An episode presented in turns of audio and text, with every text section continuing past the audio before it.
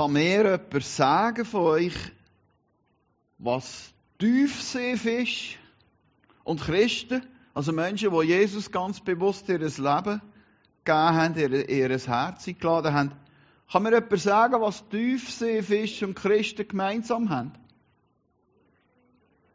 Hey, 100 Punkte, genau. Sie leuchten im Dunkeln, sie leuchten dort, wo es feister ist. Sie leuchten, warum?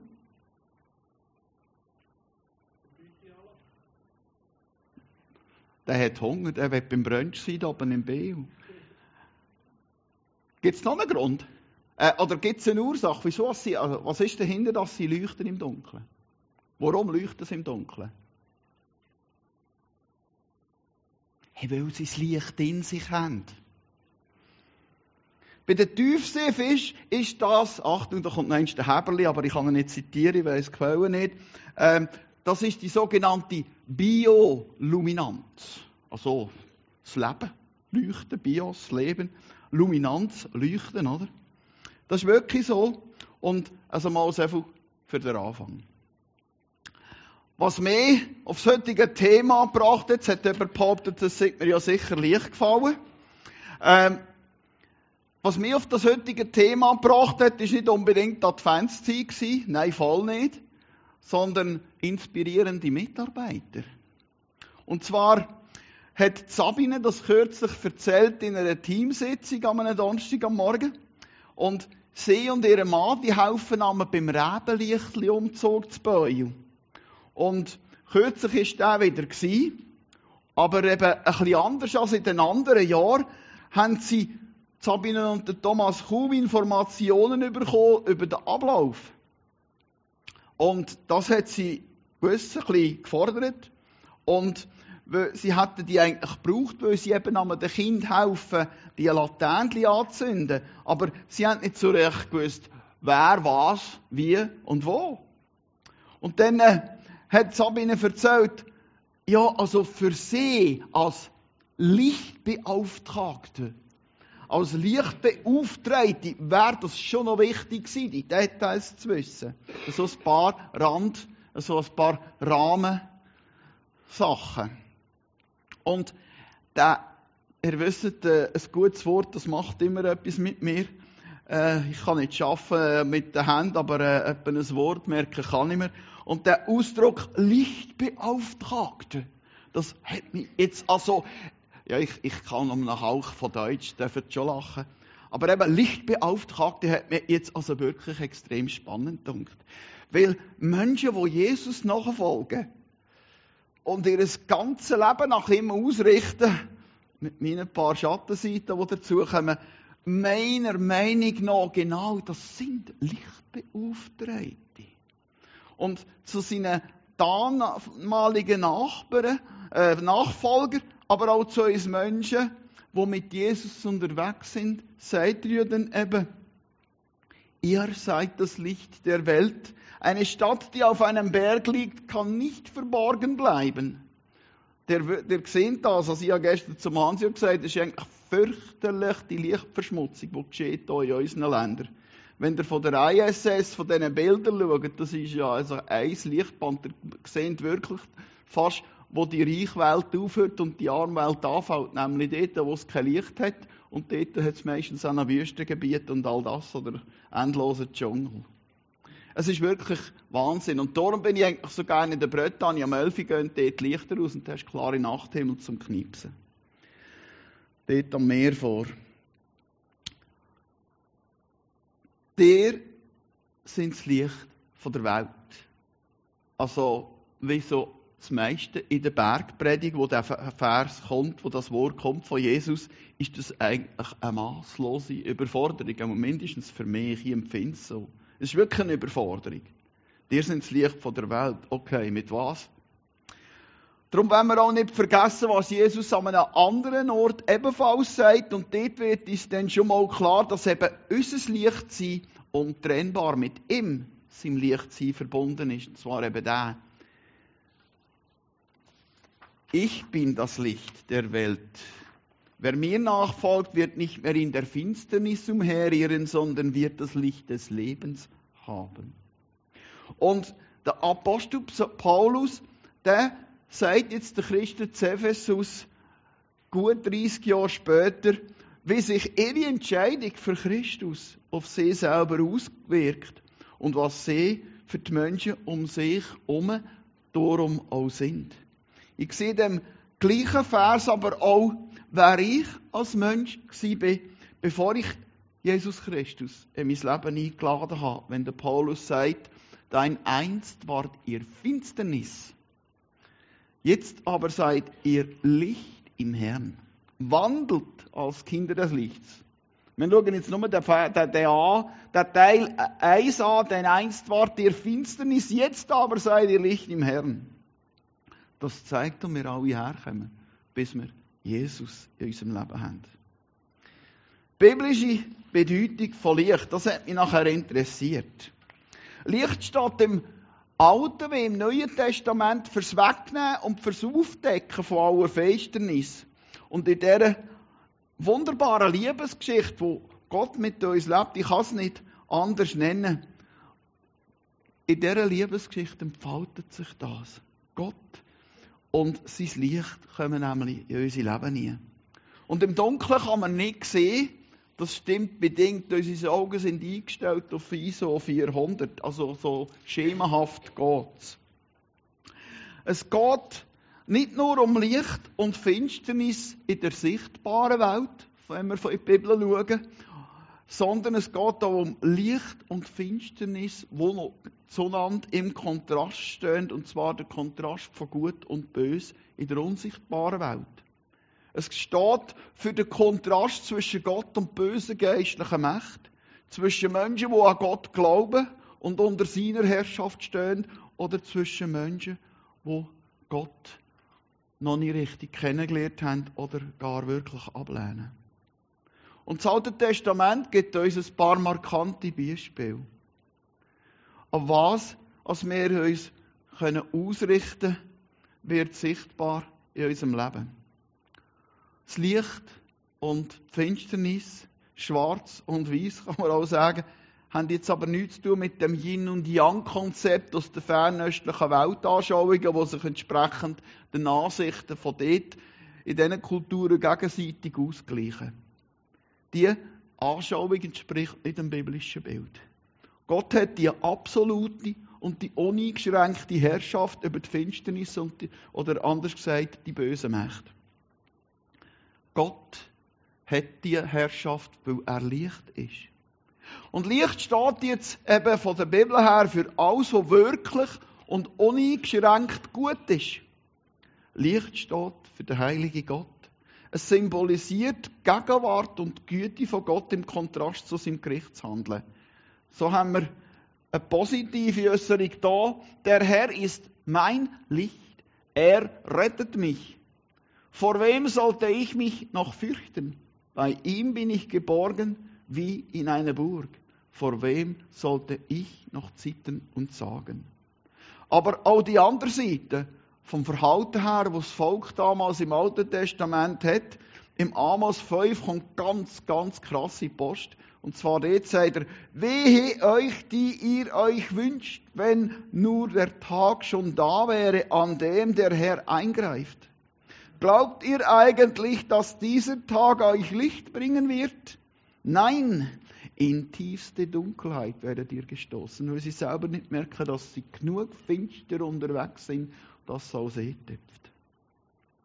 Durch das ganze Alte Testament wird Licht mit Gott, mit seinem Wort und mit unserer Rettung, mit seiner Güte, mit seiner Wahrheit und seinem Leben verknüpft. Und das Neue Testament redet dann eben davon, dass Gott Licht ist. 1. Johannes 1,12 ist ein Klassiker. Und der Vater vom Licht, Jakobus 1,17. Und das Licht zerstreut jetzt eben alle Finsternis. Und im Johannes 12, 46 zeigt Jesus, was es für uns bedeutet, ihm unser ganzes Leben anzuvertrauen. Ich habe da so ein Erlebnis gemacht, damals in Ecuador. Ich habe mein Auto so richtig aufgemotzt, um mal an die Küste runterfahren, das erste Mal. All die ganzen Nebellampen und alles drauf donnert mit einem Kollegen. Und nachher habe ich den Fehler gemacht, die Handbremse angezogen, hat es mir eine halbe Sicherung rausgehauen an dem Auto. Dann bin ich mit Taschenlampenlicht über die Küstenstraße gefahren, mit Schlaglöchern und was alles dazukommt. Und ich kann euch sagen, ich habe mich verzweifelt ausgestreckt nach jedem Fünkchen Licht. Also, Küstennacht in Ecuador ist halb sieben und da ist einfach Bummvorhang und brandschwarze Nacht.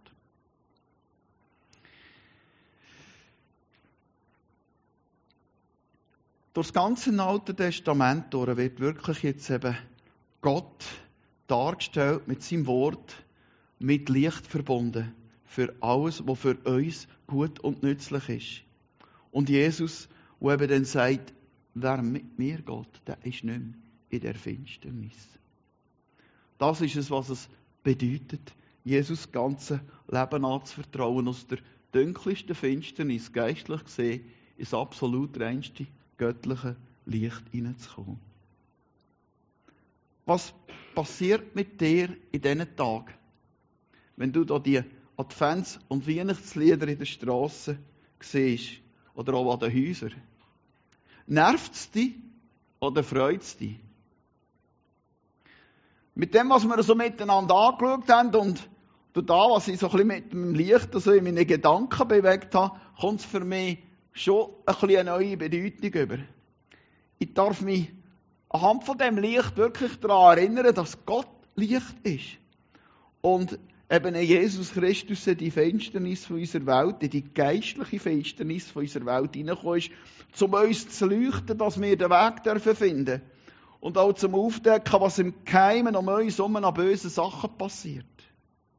Ich darf mich erinnern, dass er mächtiger ist als alles, was im Finsteren geplant werden kann und durch das er auch das nicht für immer zulässt. Wir haben jetzt also gesehen, dass es zwei Seiten gibt, wo sich jemand im Leben bewegen kann. In der Finsternis oder im Licht. Und das geistlich verstanden. Das ist nicht immer so gewesen. Wir sind nicht immer auf zwei Seiten gewesen. Wir sehen es in der Schöpfungsgeschichte, in den Psalmen und auch eben gerade bei Jesus, wo ja in der Schöpfungsgeschichte die zweite Person ist. Das Wort, das ist er. So gibt es dann auch den Johannes weiter im ersten Kapitel vom Evangelium.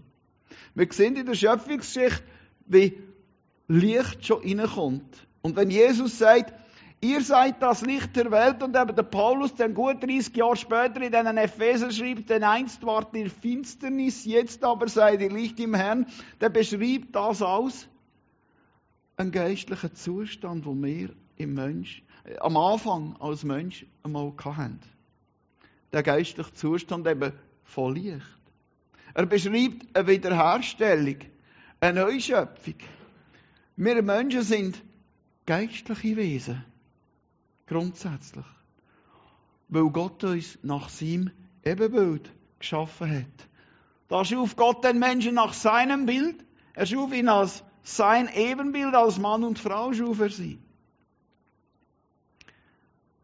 Was heißt jetzt das genau, nach seinem Ebenbild geschaffen sind? Der Gedanke, dass wir nach dem Ebenbild geschaffen sind, hat mindestens drei Bereiche. Es bedeutet, dass wir Menschen eine Persönlichkeit haben dass wir Wissen, Gefühl und einen Willen haben. Und das unterscheidet uns von allen Tieren und allen Pflanzen.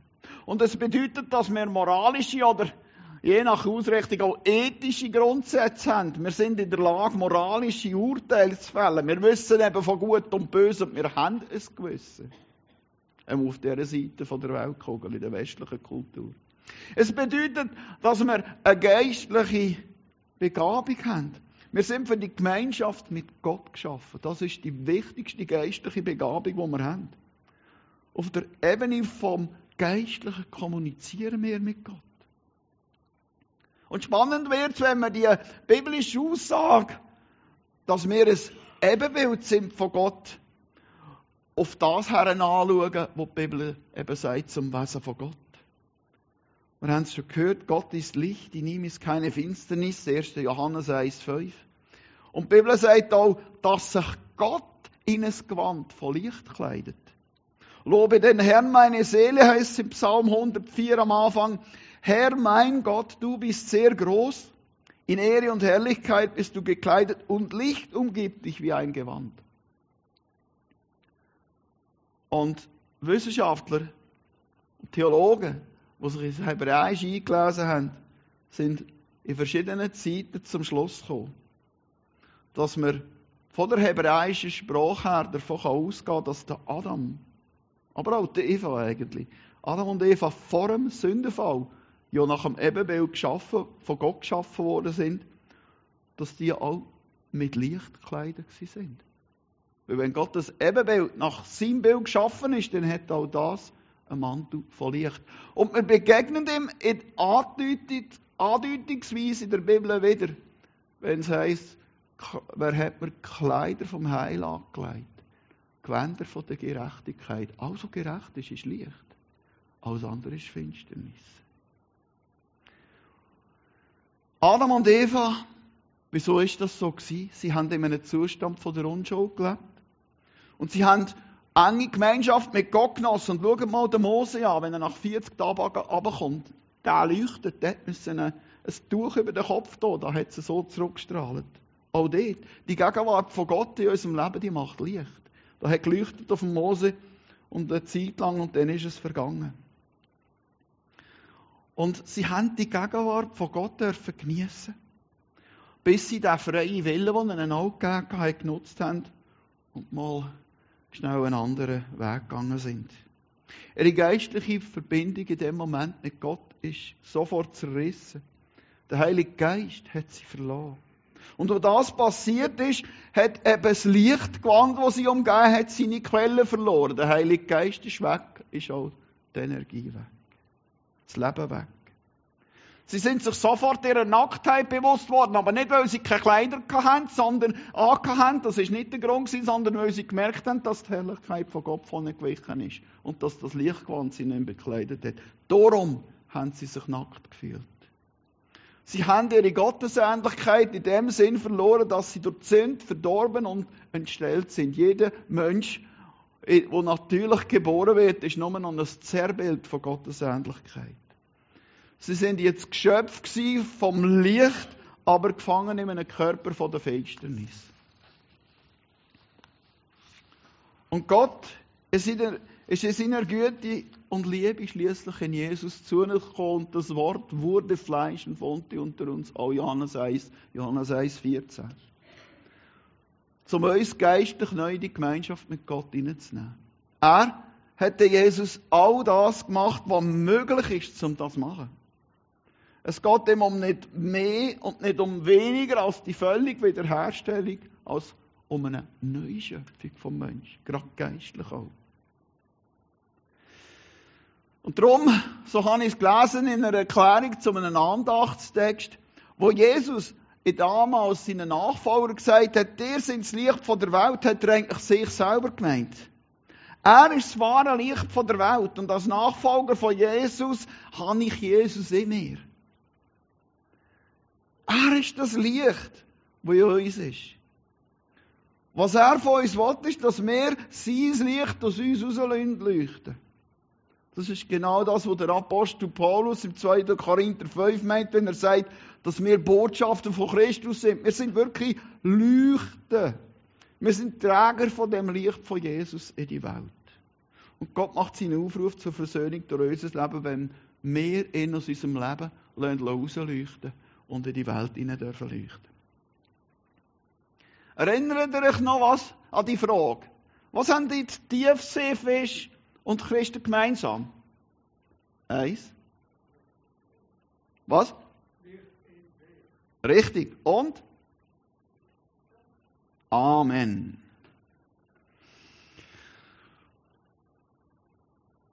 Wir leuchten, weil sein Licht, weil Christus in uns lebt und wirkt. Was mir von dieser Sicht her auch ermutigt ist, dass wir für das weder einen Abschluss brauchen, irgendwelcher Art, nicht eine berufliche Stellung ist nötig für das, um ein Licht zu sein. Wir dürfen einfach das Licht von Jesus, das in uns ist, dem erlauben, aus uns rauszuleuchten. Und mit einem Augenzwinkern gesagt, wenn sein Leben, wenn du Jesus dein Leben übergeben hast, du eigentlich das Licht praktisch verschluckt. Ab dann ist das Leben von Jesus in dir, ist das Licht von Jesus in dir. Und das ist noch nicht alles. Das darf uns einfach ermutigen, in seiner Kraft mit ihm zusammen als Licht in die Welt rauszugehen. Dort, wo wir beruflich gerade sind oder von der sozialen Situation her, wo er uns hergestellt hat, und dort sein Licht sein. Ein Licht mit unter Menschen, die noch in der Finsternis leben.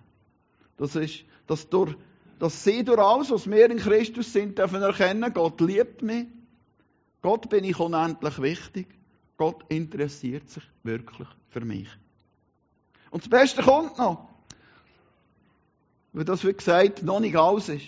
Wir dürfen auch wissen, dass, was in der Zukunft kommt. In einer Passage von Daniel 12, 2 bis 3, wo es um die endgültige Auferstehung der Gläubigen in der Endzeit geht, notabene. Dort erfahren wir, wie die Heiligen von Gott, wie die Bibel sagt, ihrem auferstandenen Körper werden aussehen. Und dort heißt die Weisen und Verständigen, wie es da heißt, aber werden so hell strahlen wie der Himmel. Und diejenigen, die vielen Menschen den richtigen Weg gezeigt haben, leuchten für immer und ewig wie die Sterne. Das Bild von Gott in uns wird in dem Moment, wenn die Entrückung kommt, wenn die Toten auferstehen, wenn Jesus kommt in den Wolken und uns holt, wir werden in einem Augenblick, wie es der Paulus sagt, ist es 2. Korinther 15 oder 1. In einem Augenblick umgewandelt werden in all das, was wir vorher von der Schöpfung her sind. Und das, das zeigt uns die Verklärung von Jesus. Dort steht es. Dort veränderte sich vor ihren Augen sein Ansehen. Jesus vom Berg mit dem Petrus und nicht Zelt bauen und so und Hütten und so und dem Johannes, mindestens die zwei, der andere habe ich vergessen. Aber dort heißt, dort veränderte sich vor ihren Augen sein Ansehen. Sein Gesicht begann zu leuchten wie die Sonne und seine Kleider wurden strahlend weiß wie das Licht. Leute, das ist unsere Zukunft. Das ist unsere Zukunft ohne Abstriche. Es ist einer der wenigen Momente von seinem irdischen Leben, wo Jesus in seiner göttlichen Herrlichkeit gesehen ist. Auf jeden Fall auf dieser Seite vom Grab. Der Johannes, der dann dabei war, der zumindest den Kreis gehört und der auferstandene und verherrlichte Jesus auch im Himmel gesehen hat, später, wenn er die Offenbarung schreibt, schreibt auch später in seinem Brief, Bischof von Ephesus, hochbetagter Mann, irgendwann um 100, nach denen, die sagen, der Brief sei von ihm, 100 vom ersten Jahrhundert, ja, liebe Freunde, wir sind Gottes Kinder. Wir sind es hier und heute. Und das ist erst der Anfang. Was darin eingeschlossen ist, ist uns vorläufig noch nicht enthüllt. Doch eines wissen wir. Wenn Jesus in seiner Herrlichkeit erscheint, werden wir ihm gleich sein. Dann werden wir ihn so sehen, wie er wirklich ist. Und das passiert in dem Moment, und wir entweder einfach in die Vollendung hineinkommen mit der Entrückung oder wo einfach wir neu zusammengemacht werden. Und ich glaube auch, wenn wir sterben, werden wir Jesus so in dieser Herrlichkeit sehen, wie er ist. Und am Ende werden wir ein neues Leben haben, wo einfach die Herrlichkeit von ihm enthaltet. 1. Johannes 3,2 ist das. Das höchste Ziel von Gott für unser Leben ist es also, wie uns wie Jesus zu machen. Und er redet davon, wie es wird sein. Mit dieser Herrlichkeit von Gott in uns, wo durch Jesus Christus in uns wohnt, mit seinem himmlischen Licht noch eingekleidet, können wir gerade auch in diesen dunklen Tagen, und das im übertragenen Sinn und im wortwörtlichen Sinn, in die Welt rausgehen. Wir wollen uns von ihm brauchen und seine Liebe und sein Licht sein, in seiner Kraft und sein, dort hineintragen, wo er uns herführt.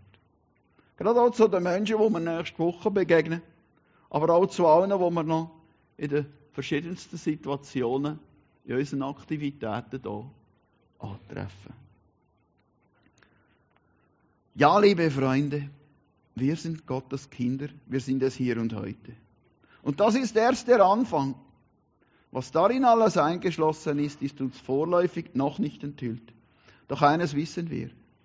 Wenn Jesus in seiner Helligkeit erscheint, werden wir ihm gleich sein. Wow. Denn dann werden wir ihn so sehen, wie er wirklich ist. Amen und wiederhin frohe Adventszeit.